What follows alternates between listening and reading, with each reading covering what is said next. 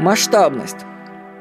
Какую сумму денег вы считаете очень большой, но реальной для накопления в течение нескольких лет?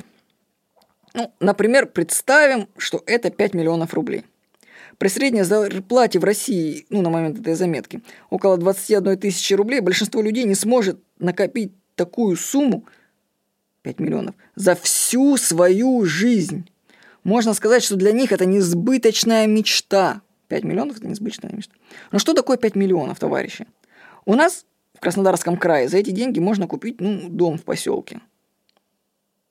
А теперь представьте, вот представьте, что можно купить за 5 миллионов, да, дом, ну, ну пусть не в поселке, ну где-нибудь там на окраине города Краснодар.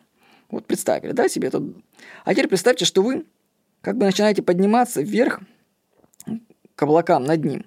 Вот вы видите крышу дома, затем крыши рядом стоящих домов. Поднимаясь все выше и выше, вы осознаете, что вокруг вас сотни таких же домов.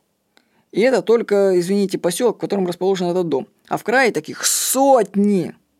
Таким образом, несбыточная мечта человека, который никогда в жизни не может накопить себе 5 миллионов, ну, становится какой-то обыденной и ничтожной. Потому что в его районе таких домиков десяток, если не сотня. Ну или возьмем сумму в 200 миллионов рублей. Ну это уже, конечно, много. Ну, с нашей точки зрения, да? Но это стоимость всего лишь одной элитной квартиры в центре Москвы. А квартир таких в этом доме десятки, а домов в одной Москве сотни. Изменив масштаб восприятия, можно лучше понять мир, раздвинуть границы своего мышления и оценить масштабность и ничтожность своих действий и мечтаний. То есть о чем это была мысль? То, что, то, что для нас кажется много и мечтой на всю жизнь, на самом деле, если это материал, то на самом деле это ерунда. Как говорит Юрий Мороз как-то писал, что если вы такие крутые, посмотрите, самая ли крутая машина у вас в вашем доме.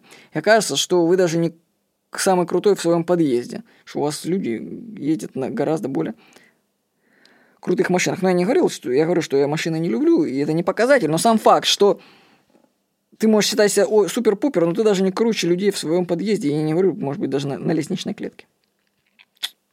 Так что вот такие мы простые люди.